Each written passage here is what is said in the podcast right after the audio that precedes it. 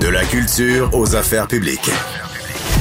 Vous écoutez Sophie Durocher. Cube Radio. Depuis le début de la pandémie, depuis euh, le 13 mars 2020, il y a une constance dans la gestion de ce dossier-là par le gouvernement Trudeau. C'est un mot, ça commence par un R, ça finit par un D et c'est le mot retard. On a constamment un train de retard sur les masques, sur la fermeture des frontières, sur les vaccins. Et c'est pour ça que ce matin, dans le Journal de Montréal, Journal de Québec, euh, mon ami et collègue Joseph Facal intitule son texte Justin Trudeau, le grand retardataire. Euh, c'est décourageant, Joseph. Oui, c'est décourageant, mais je te dirais que c'est décourageant à deux niveaux. D'abord, évidemment, l'incurie du gouvernement fédéral euh, que tu viens d'illustrer mais aussi, je te dirais, une partie des euh, réactions euh, que j'observe autour de nous. Et je m'explique. Le fait que le gouvernement du Québec soit le plus proche de nous, le plus présent, le plus visible, conduit euh, beaucoup de nos compatriotes à faire de lui l'unique responsable. On néglige le rôle absolument stratégique du gouvernement fédéral ou, si tu veux, on le réduit simplement à celui d'un émetteur de chèques PCU. Mais en fait, euh, comme tu l'as toi-même dit, quelque chose d'aussi névralgique que les frontières et les voyageurs relève du euh, gouvernement fédéral. Et pas plus tard que mardi, quand euh, M. Legault a annoncé ce qu'il appelle le petit déconfinement, ben là, tout le monde a commencé à dire oui, mais d'une région à l'autre, est-ce que je suis orange, est-ce que je suis rouge, pourquoi le musée, pas les gyms, et je comprends qu'il y aurait beaucoup à redire là-dessus, mais on s'entend que fondamentalement, la vraie solution structurante, durable à nos misères, c'est la vaccination. Ben c'est Or, sûr. qui est en charge de la vaccination?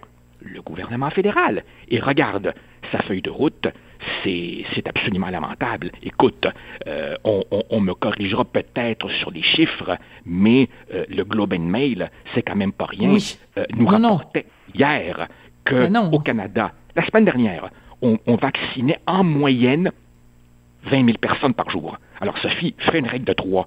À 20 000 par jour, ça va prendre combien de temps vacciner tous les Canadiens? Et après ça, on vient planter le pauvre Arruda parce qu'il nous dit ben, il faudra peut-être allonger le délai entre la première et la deuxième dose. Misère, le pauvre gars est même pas capable d'assurer qu'on aura assez de vaccins pour une première dose d'ici à la fin de l'année.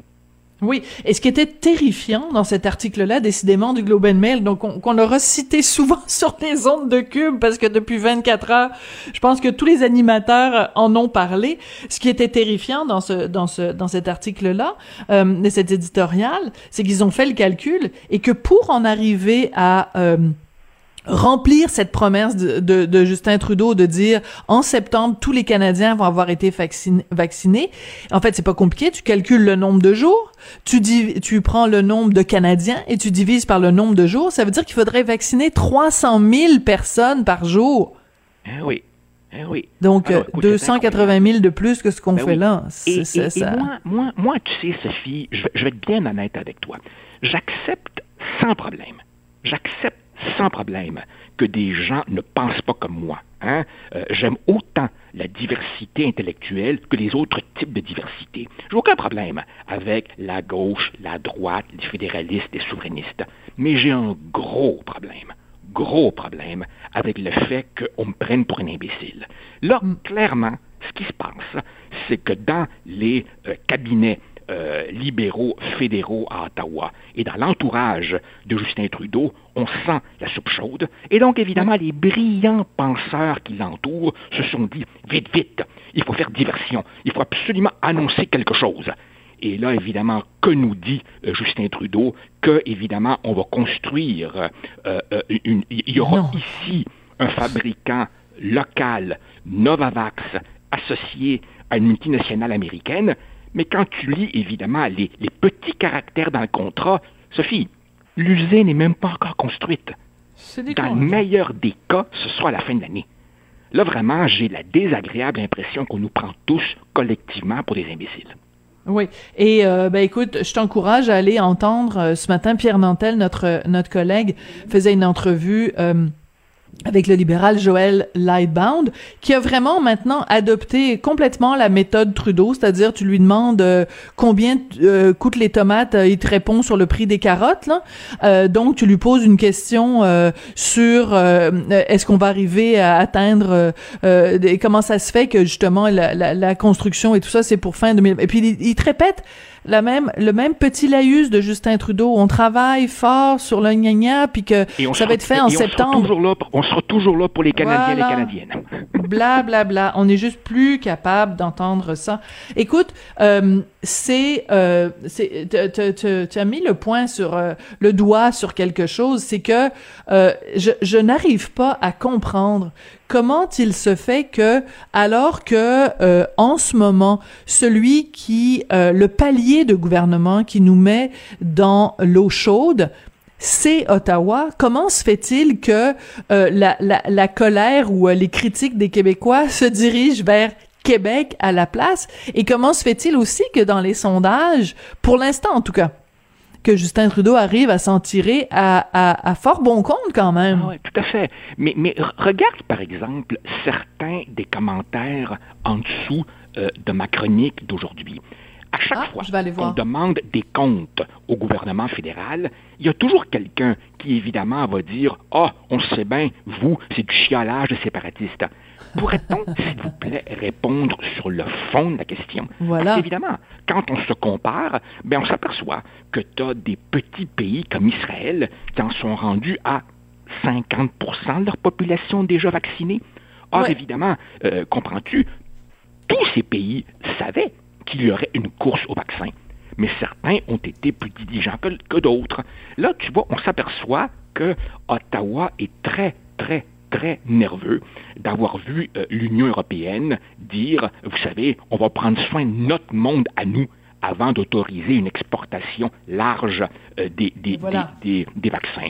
On peut certainement être tout à fait mal à l'aise euh, à l'endroit de cette espèce de, de, de, de, protectionnisme vaccinal, mais quand même, est-ce qu'il est étonnant?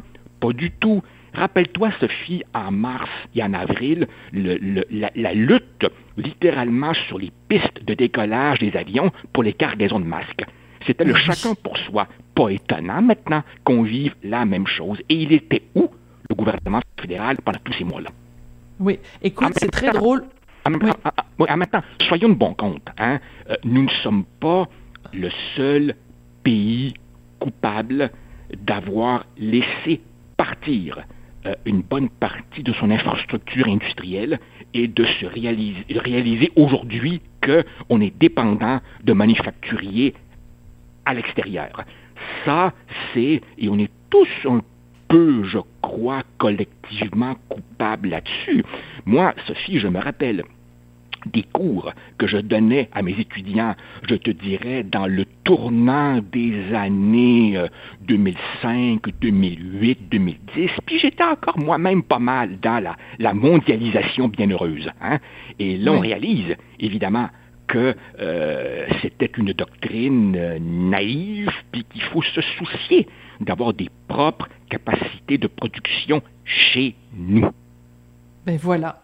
Voilà, maître chez nous, vaccinateur, vaccina, vaccinateur chez nous. Écoute, il nous reste un petit peu de temps, je veux absolument qu'on parle. Euh, je vais avoir ta réaction donc à ce sondage euh, de, de Léger sur la monarchie euh, qui montre que bon, je pense c'est quoi, 70% des Québécois en ont plus rien à cirer euh, de, de, de la couronne. Euh, qu'est-ce que ça t'inspire, toi, et surtout par rapport à la réaction, mettons, du gouvernement, euh, du gouvernement québécois? Alors écoute, euh, tu as bien raison. Hein? L'appui populaire à l'abolition de la monarchie au Québec est à peu près aussi fort que l'appui à la loi sur la laïcité. C'est absolument massif. C'est vraiment au-dessus des deux tiers. De l'autre côté, je comprends très bien. Je comprends très bien que François Legault, même si évidemment, dans, mes rêves fous, euh, j'aurais voulu évidemment qu'il fasse sienne cette bataille, je peux comprendre d'abord qu'il a beaucoup de fer au feu, que la pandémie l'occupe à 200% et que si évidemment il doit euh, euh, se lancer dans une épreuve de force avec le reste du Canada, il y a probablement des sujets un peu plus porteurs que la monarchie. Mais quand même, quand même, je suis absolument ravi de voir qu'une bonne partie des Québécois sont capables de voir au-delà de la personne de Julie Payette ou de Lise Thibault ou de Michael Jean et voir que c'est un problème structurel de domination politique héritée du passé. Et, Sophie, la raison pour laquelle je suis content que tu soulèves le sujet, c'est qu'aujourd'hui, il s'est passé quelque chose. Ce matin, c'est peut-être même en train d'avoir lieu présentement. Euh, tu as un groupe euh, d'intellectuels qui vont lancer un mouvement qui va s'appeler la Coalition pour la République du Québec. Alors évidemment, hmm. ça part comme ça par un, petit groupe d'intellos, mais ce sont des gens qui voudraient essayer de structurer une espèce de mouvement citoyen pour hmm. que cette colère euh, débouche sur un débat de société actif comme les Australiens l'ont eu et l'ont encore sur euh, l'abolition ou non de la monarchie. Autrement dit, une fois qu'on a tous fait notre montée de lait, on peut-tu organiser un mouvement citoyen pour dire, hmm. hey, ça peut-tu, on peut-tu comme passer à autre chose, là? Euh, c'est Justin Trudeau, non, qui disait parce qu'on est en 2000, euh, je sais pas, ben écoute, en 2021, franchement, là, la monarchie au Québec, sérieusement, là. Oui, non, mais c'est du gros n'importe quoi. De toute façon, moi, je suis plus capable de la voir sur mes billets de 20 dollars. la reine. Et écoute, quand elle va être partie, ça va être euh, bon. Le prince Charles manifestement va va passer la poque à, à, à son fils, mais tous les déboires de ces de ces de ces familles là, de, de parasites qui sont là uniquement parce qu'ils sont le fils de, la fille de. je ne comprends pas, je ne comprends pas. Puis écoute, nos collègues quand même dans fin de semaine dans le journal qui ont sorti ce chiffre de 67 millions, c'est ce que ça nous coûte, euh, ce que ça nous coûte chaque année. Euh, euh, cet argent-là pourrait être bien utilisé pour d'autres raisons. Écoute, toujours un plaisir de te parler, Joseph. Je te souhaite une très belle fin de semaine, puis on se reparle mardi. Avec plaisir.